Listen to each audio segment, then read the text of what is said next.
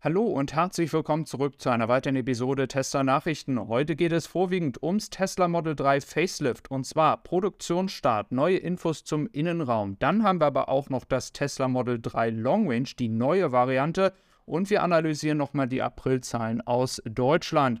Und wenn du ein Model Y oder Model 3 hast mit dem Rabattcode Marian2023, kannst du 10% Rabatt auf Tessie Supply bekommen für über 150 Produkte. Schau gern mal vorbei und ein Sonnenschutz ist im Sommer dringend nötig. Also, wenn du noch keinen hast, würde ich mich freuen, wenn du da vorbeischaust. Wir starten gleich mal rein mit dem Model 3 Long Range. Wir hatten bereits darüber berichtet, dass es ein neues Tesla Model 3 Long Range geben soll.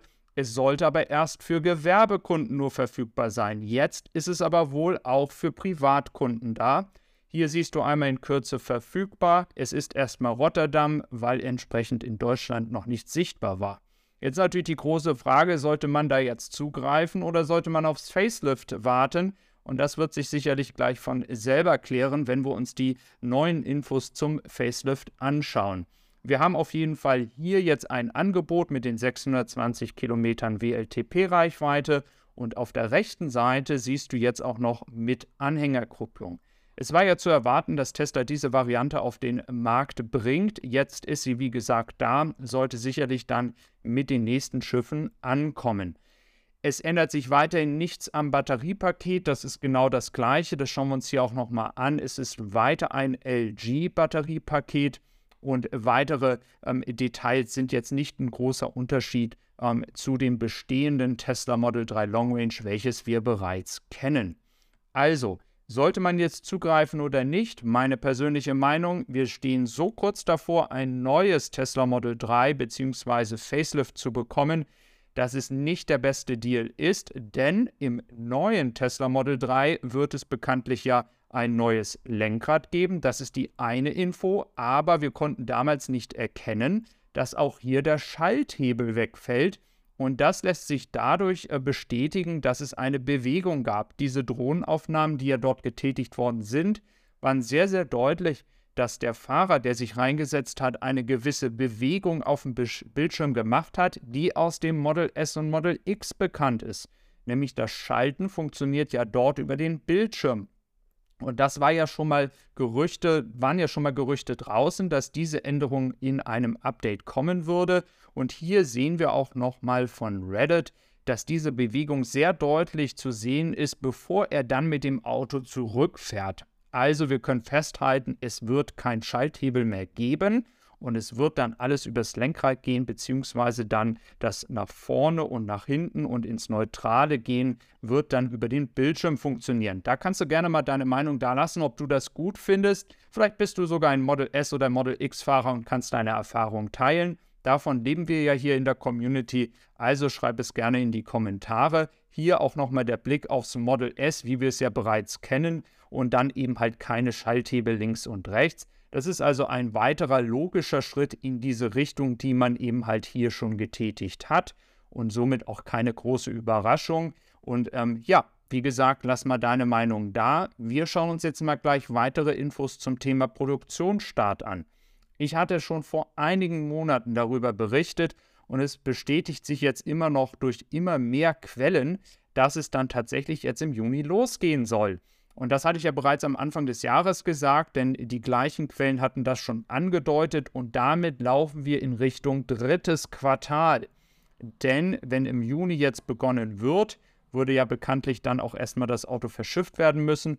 Und in den Staaten wiederum ist es auch interessant, dass das Model 3 Long Range ja wieder ins Sortiment aufgenommen worden ist, dort aber die Lieferzeit zum Beispiel erst im Juni, Juli ist. Und das deutet auch an, dass es genau zur gleichen Zeit ein Update geben wird. Und bekanntlich ist es ja so, dass wenn Tesla Dinge verneint öffentlich, dass es in der Vergangenheit schon oft den Fall gab, dass es sich dann bewahrheitet hat. Es waren einmal die Preissenkungen in China, wo das passiert ist. Es gab auch schon viele andere Fälle, in denen eben halt Tesla solche Gerüchte verneint hat und es sich dann aber tatsächlich bewahrheitet hat. Also, wir warten mal auf den Juni. Das sind inzwischen auch nur noch zwei Wochen. Und dann spätestens dann werden wir sehen, was mit dem neuen Model 3 möglich ist und wann dieses nach Deutschland kommen wird. Ja, dann möchte ich nochmal auf das Thema Aprilzahlen zu sprechen kommen. Denn es gab einige, die da draußen leider gepostet haben, dass der April sehr, sehr enttäuschend war. Ähm, da möchte ich aber nochmal betonen, Tesla ändert hier einige Sachen. Im Vergleich zum letzten Jahr exportiert man sehr viel und deswegen möchte ich hier nochmal diese Statistik ähm, als Beispiel nehmen. Und zwar ist es so, dass man sieht, dass in Dänemark schon 120 Prozent dessen erreicht worden ist, was man letztes Jahr verkauft hat. Und selbst in den Niederlanden ist man jetzt schon höher als im gesamten letzten Jahr. Und in vielen kleinen Ländern wird es nicht mehr lange dauern, bis man mehr Autos bereits jetzt zu dieser Jahreszeit verkauft hat als im gesamten letzten Jahr. Und wenn man sich jetzt mal anschaut, was in Deutschland der Fall ist, dann sehen wir, dass der Fokus erstmal auf viele andere Länder liegt. Also es wird jetzt erstmal exportiert. Wir sind ja, wie gesagt, im April gewesen und deswegen kann man davon ausgehen, erstes Quartal, es wird exportiert. Und deswegen ist es gar kein Wunder, dass die Aprilzahlen niedriger waren als dann eben halt noch im März.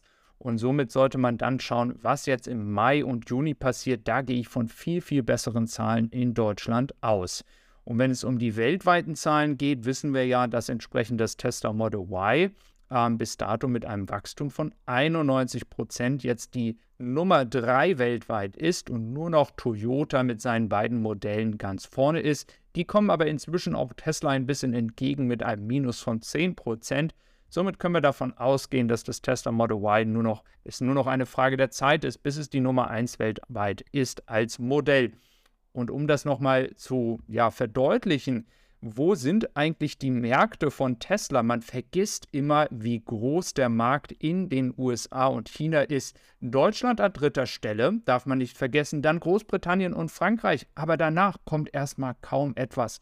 Das heißt, die Märkte von Tesla konzentrieren sich extrem auf die USA und China und wir in Deutschland verhältnismäßig sind in diesem Jahr noch sehr, sehr gering bedient worden. Aber der USA- und China-Markt ist natürlich auch einfach viel, viel größer als der deutsche Markt. Das muss man natürlich dann fairerweise auch sagen. Aber man zeigt hier nochmal sehr, sehr deutlich, wie sich das aufteilt. Und interessant sind, wie gesagt, die vielen kleinen Märkte verhältnismäßig für die Elektromobilität und Tesla, wie zum Beispiel Schweden, Italien, Niederlande, Belgien, denn jetzt auch Taiwan. Es wird nach Taiwan exportiert. Und mit den Preisen, die wir derzeit haben, da ist auf jeden Fall noch viel Spielraum ähm, und dann auch mit dem neuen Tesla Model 3 zeitnah, um da die Verkäufe wieder anzukurbeln. Vor allem das Tesla Model 3 hat ja jetzt aufgrund der erwarteten, äh, des erwarteten Facelifts ja nun ein bisschen gelitten, sag ich mal, in den Zahlen. Das wird sich sicherlich dann Richtung Ende des Jahres wieder ändern. Ja, lass mich gerne mal wissen, würdest du ein Tesla Model 3, ein neues kaufen? Du kannst darüber auch mit mir in meiner Gruppe auf ecarreview.com diskutieren. Link ist in der Beschreibung. Ich freue mich auf dich. Bis dann und tschüss.